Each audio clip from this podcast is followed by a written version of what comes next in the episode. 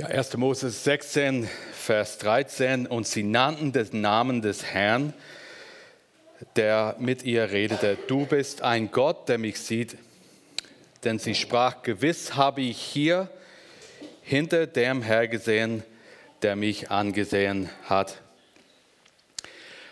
Für Hagar scheint die Lage auswegslos zu sein. Sie fleht, sie ist heimatlos und einsam und sie befindet sich in einer Wasserquelle in der Wüste. Und da stellt sie fest, du bist ein Gott, der mich sieht. Hagar hat das Gefühl, so gesehen zu werden, wie sie ist, von Gott in ihrem Dasein erkannt zu werden. Sie erfährt, dass, dass sie als Frau in einer bedrohlichen Situation gesehen wurde. Und der Zuspruch, den sie mit Gott erfährt, stärkt sie für ihren weiteren Lebensweg. Vielleicht war 2022 ein schwieriges Jahr für dich. Die, die Losung will, will dich ermutigen, am Anfang dieses Jahres den Blick auf Gott und seine Person zu werfen. Er sieht dich, er sieht dich in deiner Situation, er kennt dich. Und wir versammeln uns hier am ersten Tag der Woche, ersten Tag des Jahres, an diesem Ort, weil wir Gott begegnen wollen. Keiner von uns weiß, was in 2023 passieren wird, aber wir wissen, dass unserem Vater im Himmel nichts überraschen wird. Er wird uns nie aus den Augen verlieren. Er, er wird sich nie in einer hilflosen Lage befinden.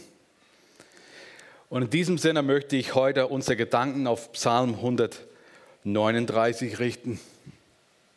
In diesen Versen begegnen wir auch einen Mann, der unter Druck steht. Gottlose Mächte von außen wollen ihn zerstören, aber er findet Trost, dass er über seine Geborgenheit in Gott nachsinnt. Und David gibt uns in diesem wunderbaren Psalm drei Gründe, warum wir mit Zuversicht den weiteren Lebensweg mit Gott gehen können. Er sagt erstens in diesem Psalm, dass es gibt nichts, was Gott nicht weiß. Es gibt keinen Ort, wo er nicht gegenwärtig ist.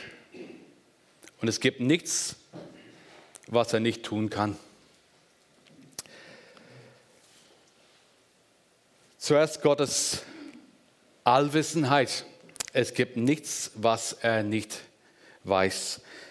Psalm 139, Vers 1, wer eine Bibel oder ein Gerät dabei hat, mitlesen möchte oder auch hier am Bildschirm. Herzlich willkommen, ihr seid im Vorteil.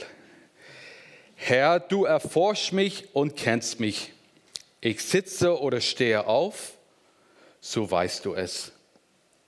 Du verstehst meine Gedanken von ferne ich gehe oder liege, so bist du um mich und siehst all meine Wege, denn siehe, es ist kein Wort auf meiner Zunge, das du, Herr, nicht schon wusstest.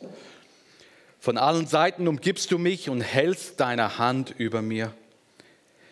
Dieser Erkenntnis ist mir zu wunderbar und zu hoch. Ich kann sie nicht begreifen. Der Gott, den wir heute anbeten, erkennt alle Dinge. Es gibt nichts, was er nicht weiß. Und trotz der Unähnlichkeit des Universums und seiner wunderbaren Größe kennt er die ewige Geschichte eines jeden Sandkorns. Herr, du erforsch mich und kennst mich. Es ist hier die Rede vom Erforschen, von prüfen. Gott weiß genau, wie wir funktionieren. Er kennt unsere Persönlichkeit, unser Temperament. Er weiß, worüber ich mir Sorgen mache. Er weiß, wovor ich mich fürchte. Er versteht mich, wenn ich mich selbst, manchmal selbst nicht verstehe.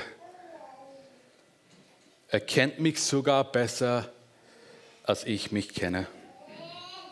Und dann müssen wir uns überleben, überlegen, in Deutschland leben 83 Millionen Menschen.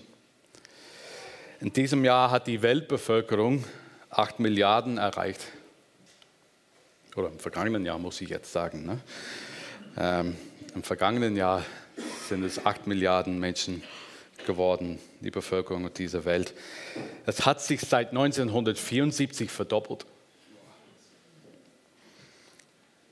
Und dennoch kennt er jeder von uns und er kennt dich. Hebräer 4, Vers 13 lesen wir, und kein Geschöpf ist von ihm verborgen, sondern es ist alles bloß und aufgedeckt vor den Augen Gottes, dem wir Rechenschaft geben müssen. Er kennt uns so gut, weil er unser Schöpfer ist. Und eines Tages müssen wir vor ihm auch Rechenschaft abgeben vor unserem Schöpfer. Er weiß alles, was wir je getan, gesagt und gedacht haben.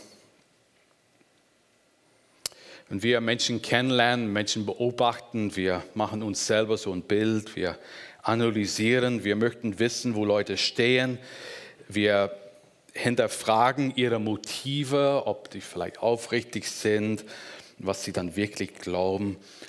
Aber unser Urteil ist ist nicht richtig, weil wir nicht die Menschen genau kennen können. Aber Gott, wenn Gott das menschliche Herz, wenn Gott das menschliche Herz erforscht, dann stimmt sein Urteil zu 100 Prozent, denn er kennt alle Dinge. Vers 2, ich sitze oder stehe auf, also den ganzen Tag, ob ich, äh, wenn ich meinen Alltag bewältige, er weiß, er weiß, wie du dich fühlst. Wenn du abends die Füße hochlegst, seht er das auch, ob Tag oder Nacht. Wir können den Augen Gottes nicht entfliehen. Er kennt unseren Arbeitsplatz, er kennt unsere Arbeitskollegen, er kennt die Zeiten, in denen wir relaxen und Zeit für uns beanspruchen. Du verstehst meine Gedanken von ferne, Vers 2. Das ist schwer zu begreifen, dass Gott unsere Gedanken kennt schon bevor wir sie überhaupt gedacht haben. Ich gehe oder liege, so bist du um mich und siehst alle meine Wege. Gott kennt den Weg, auf dem ich gehe. Er weiß um die Tatsache, wenn wir gehen oder liegen. Er übersieht nichts. Nichts kann ihm verborgen bleiben. Er ist der unausweichliche Gott. Welche Reaktionen erweckt diese Erkenntnis in dir? Vielleicht im Blick auf deinen christlichen Dienst, du machst so viel, es wird nicht gesehen, es wird nicht anerkannt, du wirst oft oder nicht sehr oft kriegst du Lob dafür oder Dank und du denkst, sieht das überhaupt jemand? Und hier werde ich daran erinnert, Gott sieht alles. Er sieht alles. Ich kann beruhigt, kann gelassen sein. Diesen Opfer, den ich bringe, den wir auf uns nehmen, wir tun es für ihn und er sieht es auch, auch wenn andere es nicht sehen. Vielleicht ein Blick auf die Nöte und Probleme, die wir haben. Es ist so tröstlich zu wissen, er kennt diese Probleme, er kennt die Nöte. Aber vielleicht gibt es eine andere Reaktion. Vielleicht ein beschämender Gedanke. Was ist mit den heimlichen Sünden? Wir, wir können Sünder von Menschen verstecken, aber Gott sieht alles. Er kennt unsere dunkelsten und tiefsten Geheimnisse. Gott kennt alles. Wir sehen, je nachdem, das erfreut uns oder es beunruhigt uns. Aber das Schönste an diesem Wissen ist die Tatsache, dass er uns immer wieder seine Gnade zeigt. Als Christ, wenn mir Sünde in meinem Leben bewusst wird, ich muss mich nicht neu bekehren, sondern ich kann zu ihm kommen, die, die Sünde bekennen, ich kann seine Vergebung in Anspruch nehmen. Wir werden auch später äh, am Abendmahl teilnehmen und, und uns auch wieder daran erinnern, dass dass Gott sagt zu uns in seinem Wort, wenn aber wir unsere Sünde bekennen, so ist er treu und gerecht, dass er uns die Sünde vergibt und reinigt uns von aller Ungerechtigkeit. Aber manchmal wollen wir das gar nicht. Wir wollen das nicht tun. Wir wollen lieber auf den anderen Weg bleiben, auf dem falschen Weg.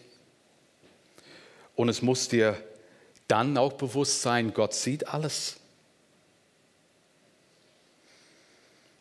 Römer 5, Vers 8, Gott aber erweist seine Liebe zu uns daran, dass Christus für uns gestorben ist, als wir noch Sünder waren. Wir sind manchmal enttäuschte Menschen und wir sind überrascht über ihre Taten und über ihre Sünde. Aber Gott, warum überrascht es uns in unserer Welt, dass, dass, es, dass es Sünde gibt, dass Menschen auch so reagieren? Und Gott überrascht es nicht. Er hat auch dafür gesorgt, indem er Jesus auf diese Welt gesandt hat. Das haben wir gerade zu Weihnachten uns auch wieder daran erinnert. Er weiß, wie wir uns gegen ihn und seine Gebote aufgelehnt haben. Er weiß, dass wir so oft ihm den Rücken zugekehrt haben und dennoch er bietet uns das Geschenk der Erlösung an. Gott kennt dich und wenn du seine Stimme hörst, darfst du zu ihm kommen. Und dann sagt er, alles, Jesus sagt, alles, was mir mein Vater gibt, das kommt zu mir und wer zu mir kommt, den werde ich nicht hinausstoßen. Denn siehe, Vers 4, es ist kein Wort auf meiner Zunge, das du, Herr, nicht schon wüsstest. Er weiß, was wir sagen werden, bevor wir es überhaupt über die Lippen gebracht haben. Er ist unser Schöpfer und er hat diese übernatürliche Fähigkeit, in unser Gehirn zu schauen. Er weiß, wie wir funktionieren, er weiß, wie wir ticken. Diese Erkenntnis ist mir zu wunderbar und zu hoch, sagt der Psalmist in Vers 6. Es ist wie wenn sein Kopf gleich explodiert, wenn er darüber nachdenkt. Ja, er kann diese Größe von Gottes, Gottes Allwissenheit nicht fassen. Sie, sie übersteigt seinen Verstand. Das ist so erstaunlich, das, das kann ich selbst nicht fassen. Und wir sollten die Bibel studieren und wir sollten äh, versuchen, auch Gott zu, zu kennen durch sein Wort. Das ist richtig, aber es gibt gewisse Dinge, die wir mit unserem menschlichen Gehirn, auch, die werden für immer ein Geheimnis bleiben. Die Entfernungen im Universum, äh, das Konzept der Ewigkeit oder die Dreieinigkeit Gottes. Wie Gottes Erwählung zum Heil und menschliche Verantwortung zusammen nebeneinander stehen können. Wie Gott selbst Mensch wurde durch eine Jungfrau. Das Entstehen eines Kindes im Mutterleib, das übersteigt unsere Vorstellung. Und unser menschliches Gehirn kämpft unter dem Gewicht dieser Idee. Da gibt es so viele Dinge, die Gott uns so offenbart hat, die wir weder verstehen noch erklären können. Unser winziger Verstand ist unfähig, Gott in seiner Gesamtheit zu verstehen. Aber die Tatsache der Allwissenheit Gottes hat David sicher umgehauen. Zweitens sehen wir hier Gottes Allgegenwart. Es gibt keinen Ort, wo er nicht gegenwärtig ist. Die Theologen sprechen von Gottes Omnipräsenz. Gott ist allgegenwärtig. Vers 5. Von allen Seiten umgibst du mich und hältst deine Hand über mir. Diese Erkenntnis ist mir zu wunderbar und zu hoch, ich kann sie nicht begreifen.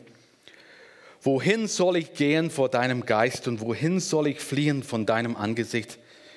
Führe ich gen Himmel, so bist du da betete ich mich bei den Toten, sehe, so bist du auch da. Nehme ich Flüge oder Morgenröte und bleibe am äußersten Meer, so würde auch dort deine Hand mich führen und deine Rechte mich halten. Spreche ich, Finsternis möge mich decken und Nacht statt Licht um mich sein, so wäre auch Finsternis nicht finster bei dir und die Nacht leuchtete wie der Tag. Finsternis ist wie das Licht. Gott ist bei mir, egal wo ich bin. Er ist allgegenwärtig. Er ist an allen Orten zu ein und derselben Zeit. Vers 5. Von allen Seiten umgibst du mich. Er ist vor mir und er ist hinter mir. Er zeigt mir den Weg, aber nicht nur das, er deckt mir auch den Rücken. Er umgibt uns von allen Seiten. Sein Schutz ist allumfassend, wie eine Mauer um eine Stadt. Und dann Vers 5, und du hältst deine Hand über mir. Und hier wird die Macht seines Schutzes gepaart mit seiner zärtlichen Hand, die auf ihn ruht. Manchmal bitten wir Gott, dass er, dass er Häuser oder Menschen mit seinem Schutz umgeben möge. Und wie schön ist es zu wissen, jetzt wo wir äh, Teenager, eine junge Erwachsene haben, dann ist es so gut zu wissen, dass, dass wir unser, für unser Leben beten können und sie unter den Schutz, Schutz des Höchsten stellen können. Wohin soll ich gehen vor deinem Angesicht und wohin soll ich fliehen vor deinem Angesicht? Natürlich muss hier die Antwort auf Davids Frage nirgends lauten. Gott ist unausweichlich. Das sehen wir schon in 1. Mose, wo Adam sich versteckt hat. Das sehen wir äh, bei Jona im Alten Testament, wo Jona versucht hat, von Gott zu fliehen. Aber es ist ihm nicht gelungen. Und selbst im Bauch des Fisches lesen wir, äh, der Herr ließ den großen Fisch kommen, Jona zu verschlingen. Jona war im Leibe des Fisches drei Tage und drei Nächte. Und Jona betete zu dem Herrn, seinem Gott, im Leibe des Fisches. Auch dort war Gott gegenwärtig. Er hat zu ihm gebetet. Vers 8 haben wir dann äh, diese verschiedenen Gegensätze. Gehen Himmel, fahre ich gen Himmel, also so hoch wie möglich so bist du da. Betete ich mich bei den Toten. Hier ist das Bild von einem Ort, wo, wo, wo tie, so tief wie möglich ist. So bist du auch da im Sheol, in der Totenwelt. Nehme ich Vers 9, die Flügel der Morgenröte, also das ist das Bild von, von, von Sonnenstrahlen, die, die äh, so weit von der Osten nach Westen gehen, so quer über den Himmel, gleich von Ost nach West dort ist Gott auch. Mit Lichtgeschwindigkeit 300.000 Kilometer pro Sekunde, auch wenn wir so schnell äh, uns bewegen könnten, könnten wir Gott auch nicht ausweichen. Als ich 16 war, glaube ich, habe ich ein Praktikum gemacht bei einem Reisebüro in Irland. Und ähm, das war, ja, das war noch das war noch vor dem World Wide Web. Also, aber es gab ein System, die haben ein Computersystem gehabt, wo man die, die Flugtickets buchen könnte. Und das war verbunden ähm, im Netzwerk. Und äh, der, der, Leiter von diesem Reisebüro hat mir gezeigt, wie man einen Code da eintippt, damit man Tickets buchen kann. Und da hat er mir verschiedene Aufgaben gegeben. Er hat gesagt, schau mal den Flug Heathrow nach New York, JFK. Wann fliegt er ab? Und ich habe geguckt, der Flug von London Heathrow JFK, 9.30 Uhr, Concorde. 9.30 Uhr morgens. Er sagt, schau mal, wenn er ankommt bei dem JFK. Da habe ich geschaut, 8.30 Uhr am selben Tag. Dann hat er gesagt, wie kommt das hin? Eine Stunde bevor er abfliegt, kommt er an. Ja, das war Überschallgeschwindigkeit. Vielleicht äh, wird Elon Musk auch irgendwann sowas anbieten. Aber ich fand das damals schon faszinierend. Aber auch wenn du so reisen würdest, dann wäre Gott immer noch bei dir. Er wäre schon längst am Ziel. Vers 9, und bleibe am äußersten Meer. Wie wäre das? Wenn du über das weite Meer blickst, dann scheint es endlos. Auch auf die andere Seite des Ozeans ist Gott gegenwärtig. Der Psalmist möchte sich nicht seinem Schöpfer entziehen, sondern er sinnt lediglich über die Tatsache von Gottes Allgegenwart nach. Sein Herz wird warm bei der Gedanke, dass Gott überall bei ihm ist. Und seine Gegenwart leitet uns und gibt uns Kraft. Vers 10. So würde auch dort deine Hand mich führen. Also im Augenblick unserer Bekehrung kommt der Heilige Geist und nimmt Wohnung in uns auf und er führt uns täglich durch unser Leben. Denk an einen kleinen Junge, der in ein überfülltes Einkaufszentrum läuft, vielleicht kurz vor Weihnachten, und seine Mutter hält ihn ganz fest in der Hand. Es mag sein, dass der Junge keine Ahnung hat, wohin sie gehen, aber das macht nichts. Solange er die Hand seiner Mutter festhält, die Gewissheit, diese Gegenwart seiner Mutter ist genug, das reicht ihm aus. Da muss nicht wissen, wo es hingeht. Vers 10, und deine Rechte mich halten, sein Gegenwart ist auch unsere Kraft. Wenn der Weg beschwerlich wird und wir denken, es geht nicht weiter, dann ist es sehr tröstlich zu wissen, er nimmt uns bei der Hand und er gibt uns die Kraft, die wir brauchen. Du kannst Gott nicht weglaufen. Die Verse 11 und, und 12. Falls jemand die Dunkelheit wählt und versucht, sich dort zu verstecken von Gott, er begibt sich in falsche Sicherheit, weil es ist wie wenn Gott so eine Nachtsichtkamera hat. Der, der, die, der, die Nacht ist wie Tag für ihn. So wäre auch Finsternis nicht finster bei dir und die Nacht leuchtete wie der Tag. Finsternis ist wie das Licht. Der Gegenwart Gottes kann man nicht ausweichen. Es gibt keinen Ort, wo er nicht gegenwärtig wäre. Wir haben schon gesehen, dass er allwissend ist, ist allgegenwärtig und letztens, er ist allmächtig. Es gibt nichts, was er nicht tun kann. Vers 13. Denn du hast meine Nieren bereitet und hast mich gebildet im Mutterleibe. Ich danke dir dafür, dass ich wunderbar gemacht bin. Wunderbar sind deine Werke, das erkennt meine Seele. Es war dir mein Gebein nicht verborgen, als ich im Verborgenen gemacht wurde, als ich gebildet wurde unten in der Erde. Deine Augen sahen mich, als ich noch nicht bereitet war. Und alle Tagen waren in dein Bauch geschrieben, die noch werden sollten und von dir und von denen keiner da war. Aber wie schwer sind für mich, Gott, deine Gedanken? Wie ist ihr Sommer so groß? Wollte ich sie zählen, so wäre sie mehr als der Sand am Ende bin ich noch immer bei dir. Als wir auf der Bibelschule waren, abends hat man manchmal so theologische Diskussionen gehabt und dann irgendwann hat einer gesagt, ist Gott in der Lage, einen so großen Stein zu schaffen, den er selbst nicht mehr heben könnte? Ja, und dann hat man noch Gesprächsstoff gehabt für, für eine Zeit.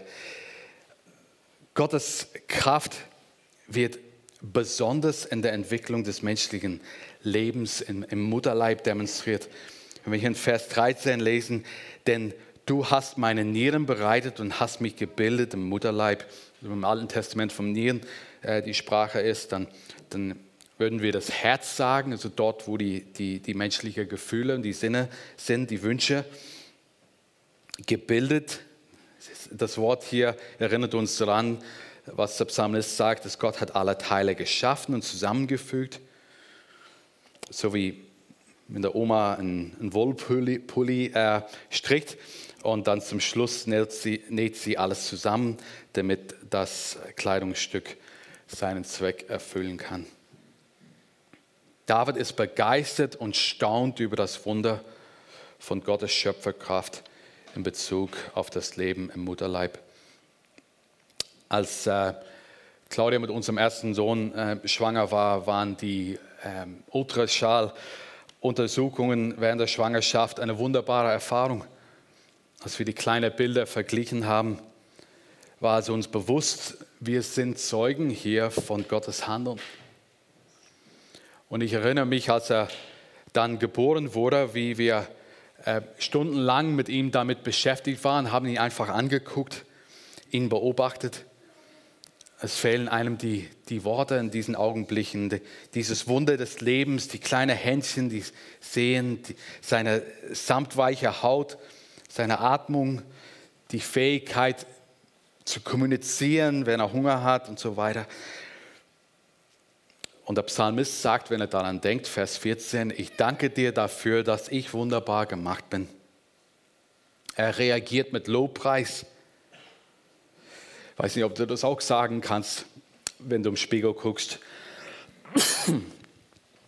Vielleicht bist du nicht zufrieden mit dem, was du siehst. Aber du bist besonders, weil Gott dich geschaffen hat. Und er ist allmächtig und niemand ist größer als er. Der Mensch kann Roboter bauen, Leben klonen, aber Gott allein kann einen Mensch aus dem Nichts erschaffen.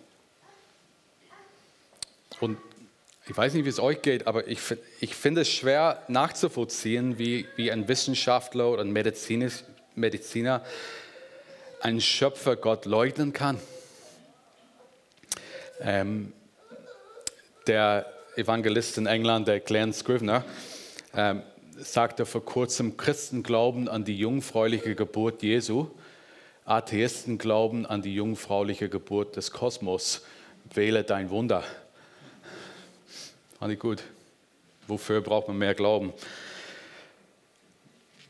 Ich danke dir dafür, dass ich wunderbar gemacht bin. Es war dir mein Gebein nicht verborgen, Vers 15. Die biblische Position ist ganz klar, dass das Leben im Mutterleib beginnt, nicht erst nach der Geburt. Deine Augen sahen meinen Embryo, bevor einzelne Körperteile erkennbar waren und aller Tage waren in dein Bauch, in dein Buch, aller Tage waren in dein Buch geschrieben. Alle Tage wurden von dem göttlichen Architekten aufgezeichnet. Jeremia sagte, ich, Gott sagte zu ihm, ich kannte dich, ehe ich dich im Mutterleib bereitete und sonderte dich aus, ehe du von der Mutter geboren wurdest und bestelle und bestellte dich zum Propheten für die Völker. Also Gott hat schon einen Plan für Jeremias Leben, bevor er geboren wurde. Genauso hatte er einen für David und hat einen für dich. Aber wie schwer sind für mich, Gott, deine Gedanken? Wie froh sind wir, wenn sich jemand um uns sorgt? Wie kostbar ist Gottes Gegenwart für den Psalmisten? Vielleicht denkst du, ich, ich bin nicht nichts Besonderes. Aber Gott hat dich geplant, auch wenn deine Eltern dich nicht geplant haben. Gott hat dich geplant und du bist einzigartig gemacht. Wollte ich sie zählen, die Tage, so wäre sie mehr als der Sand.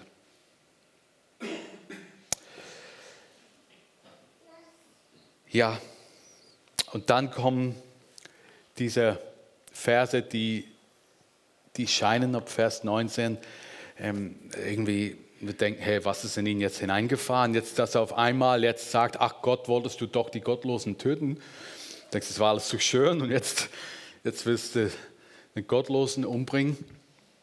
Äh, wir sehen hier aber Davids Leidenschaft. Er hasst das, was Gott hasst. Und Hass und Liebe sind zwei Seiten derselben Medaille. Der Psalmist, der Gott hingegeben ist, kann diejenigen nicht ertragen, die Gott hassen und seine Werke verkehren. Und das Neue Testament lehrt Christen, ihre Feinde zu lieben, aber dennoch das, das Böse zu hassen und Sünde zu nennen für das, was sie ist. Die Liebe zum Guten erzeugt Hass auf das Böse. Und der Psalmist hält hier seine Leidenschaften nicht zurück. Doch er weiß, dass auch er fehlerhaft ist. Und so weiß er, ja, diese, diese Liebe und die Gegenseite, der, der Hass für und das zu lieben, was Gott liebt. Und das ist, das ist nicht immer perfekt, diese Trennung bei ihm. Und so kommt er dann zu diesen Versen, die für uns äh, sehr bekannt ist. Er, er weiß, dass er fehlerhaft ist und in seinem gegenwärtigen Zustand, er braucht Gottes suchendes Licht, um die verborgene Dunkelheit in seiner eigenen Seele aufzudecken. Und so schließt er mit der Bitte an Gott, sein Herz zu erforschen und ihn auf den richtigen Weg zu führen. Erforsche mich, Gott, und erkenne mein Herz. Prüfe mich und erkenne, wie ich es meine. Und siehe, ob ich auf bösem Wege bin und leite mich auf ewigem Wege. Was auch immer dieses Jahr bringt, nichts, nichts wird ihm überraschen. Gott bleibt sich treu, er hält sein Versprechen. Gott wird für dich sorgen. Er ist allwissend, es gibt nichts, das er nicht weiß. Er ist allgegenwärtig, es gibt keinen Ort, an dem er nicht gegenwärtig ist. Er ist allmächtig, es gibt nichts, was er nicht tun kann. Und dieses Wissen gibt David Ruhe und Trost. Er wird sich auch seiner Sünde bewusst und so sind seine abschließenden Worte sehr persönlich und ehrlich. Er wird von allen Seiten beleuchtet. Er, er weiß, dass es keinen Sinn macht, etwas anderes vorzutäuschen. Gott sieht alles. Und so lade ich dich ein, diese Worte jetzt zu gebrauchen als, als Antwort auf die Predigt. Mach die Worte zu deinem eigenen Gebet. Bitte Gott bei dir zu prüfen, ob dein Herz richtig ist ob du auf dem richtigen Weg mit Gott bist, weil du das liebst, was er liebt und hast, was er hasst. Ich lese das nochmal vor, diese Verse, dann vielleicht können wir einfach eine kurze Zeit der Stille haben und dann kann Matze weitermachen dann im Programm. Erforsche mich, Gott, und erkenne mein Herz. Prüfe mich und erkenne, wie ich es meine und sieh, ob ich auf bösem Wege bin und leite mich auf ewigem Wege.